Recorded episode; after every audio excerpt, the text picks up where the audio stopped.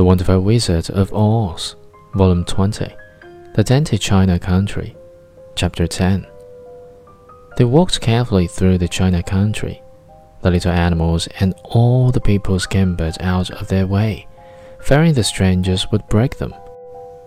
And after an hour or so, the travelers reached the other side of the country and came to another China wall. It was not so high as the first, however, and by standing upon the lion's back, they all managed to scramble to the top. Then the lion gathered his legs under him and jumped on the wall.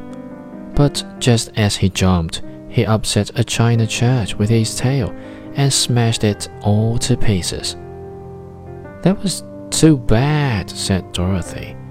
But really, I think we were lucky in not doing these little people more harm than breaking a cow's leg and a church. They are all so brittle. They are indeed, said the Scarecrow.